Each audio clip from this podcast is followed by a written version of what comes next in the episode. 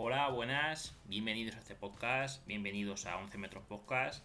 En este nuevo episodio, episodio número 61, el cual pues ya tenía preparado de una forma, pero como veis en el título eh, ha habido un ligero cambio.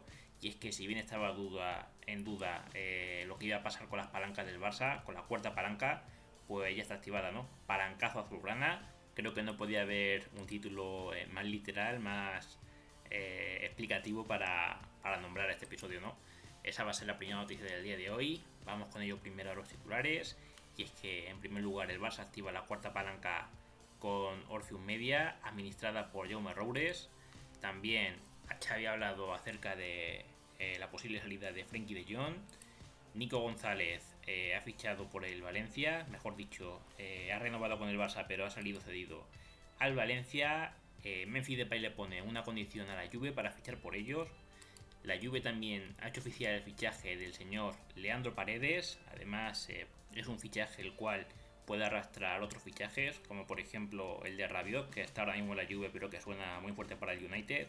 Y a su vez Rashford, que está en el United, pero podría salir hacia el PSG. Y por último, el Madrid empieza a preparar ya su debut eh, en el campeonato de liga. Ya completó su primera sesión de las dos que realizará antes de jugar frente al Almería.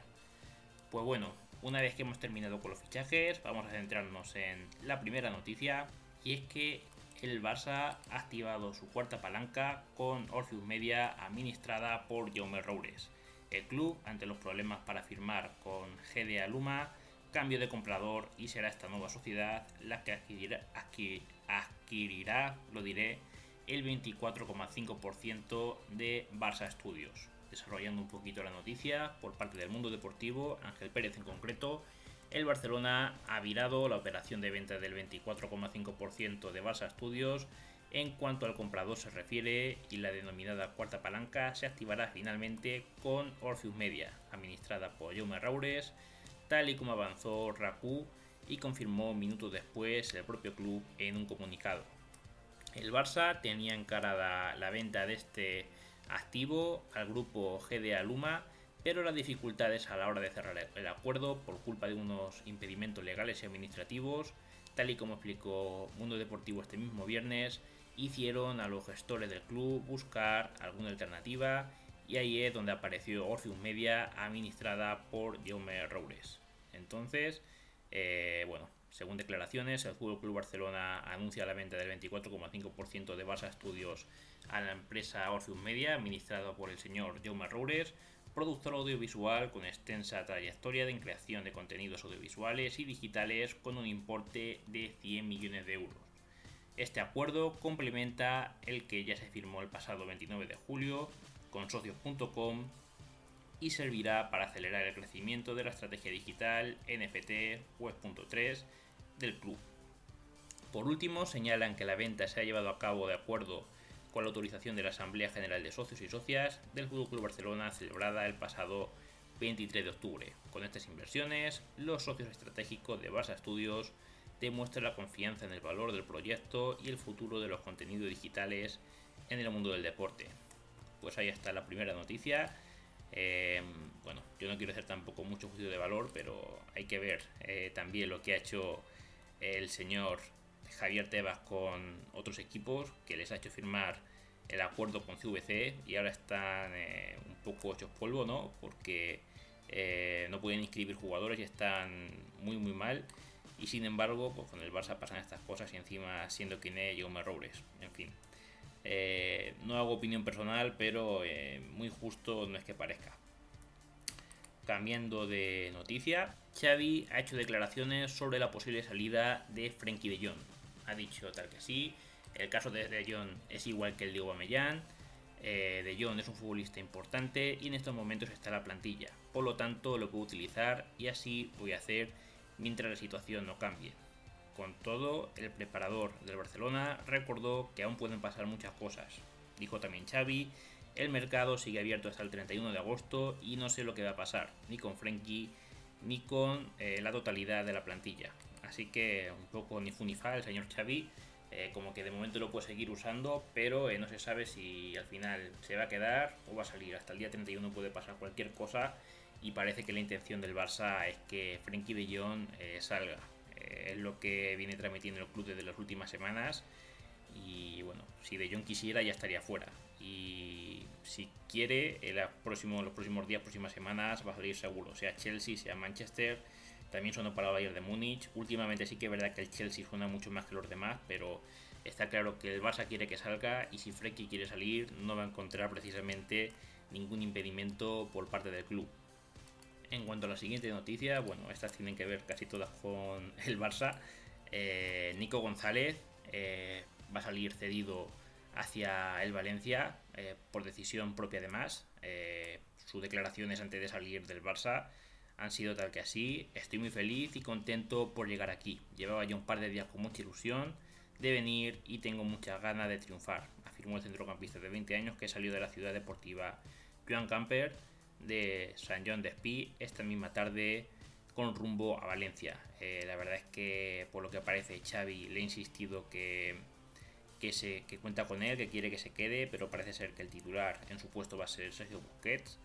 Y por lo tanto pues Nico ha preferido tener minutos, ha preferido salir, no sin antes eh, renovar, porque como jugador va a seguir siendo jugador del Barça pero de momento por esta temporada prefiere ir al Valencia donde sabe que va a tener minutos y donde sabe que va a tener pues eso eh, mucho más tiempo para demostrar su talento, su juego y en el Barça con Sergio Busquets en ese puesto pues parece ser que no. Y además que sí, parece que también podría jugar de medio centro defensivo y si por casualidad cuando sienten a Busquets ponen a que sí, pues el pobre Nico se va a quedar a dos velas. Así que prefiere salir y tener minutos. Por otra parte, eh, Depay eh, accede a fichar por, el, eh, por la Juve, a pesar de que también tiene oferta del Tottenham, pero ha pedido una condición y esa condición es ni más ni menos que tiempo. Pide tiempo, ya que la intención de ambas partes es una carta de libertad que salga totalmente gratis. Y bueno, como de momento el Barça sigue pidiendo dinero, pues eh, entre Depay y la Juve quieren presionar un poco hasta el final del mercado. Saben que quedan todavía algunas semanas y a ver si así el Barça cede y les permite, le puede permitir a, Memphis el salir gratis del conjunto azulgrana. Así que veremos qué pasa. Siguiente noticia, penúltima del día, tremendo triángulo amoroso hay ahí entre Juventus, Manchester United y PSG. De momento, lo primero de ese triángulo es que hay un acuerdo entre la Juventus y Leandro Paredes. La Juventus y Paredes han llegado a un acuerdo total y el argentino se acerca cada vez más a la Juventus de Turín. En la Juve están locos por cerrar el acuerdo con Leandro Paredes, por lo que la bella señora, tratando de acelerar la operación en la medida de lo posible, ha llegado a un acuerdo total en los términos personales con el centrocampista argentino del Paris Saint Germain. Los bianconeri esperaban vender a Rabiot, pero su venta al Manchester United, esa es la otra parte del triángulo, se ha complicado. Sin embargo, el fracaso de la venta no parece que vaya a poner en peligro la viabilidad del fichaje del mediocentro del PSG, al menos de momento. Aún así, la Juventus sigue trabajando tanto la venta de Rabiot como la de Arthur eh, para mejorar su calidad financiera y abrir hueco para la llegada de Leandro Paredes. La Juve seguirá apretando para que Rabiot se, marche, a Old Trafford, mientras que la salida de Arthur parece eh, algo más segura con un Valencia que, se quiera, que quiere apostar fuerte por el brasileño.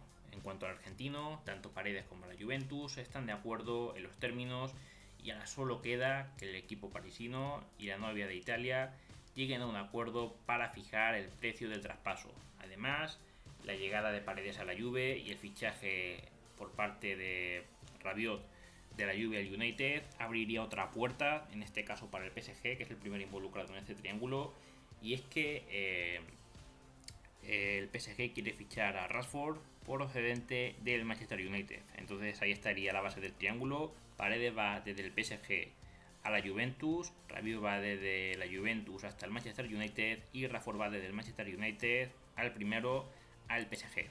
Veremos qué es lo que pasa en ese traspaso.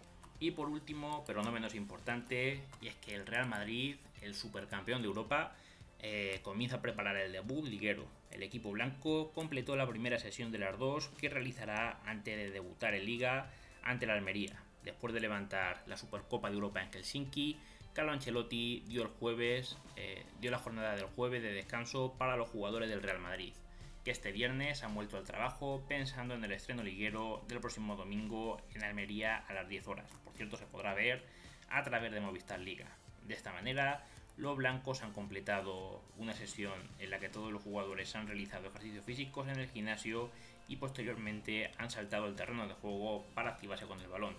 En principio, y a falta de que este sábado Ancelotti haga pública la lista de convocados, el italiano tiene disponible a todos sus jugadores y podrá contar con todos aquellos, eh, con todos ellos para el primer partido de la Liga 2022-2023.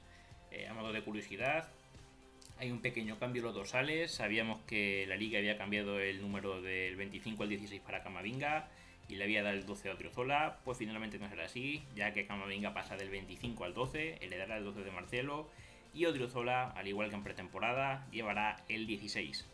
Así que ahí queda toda la noticia del día de hoy.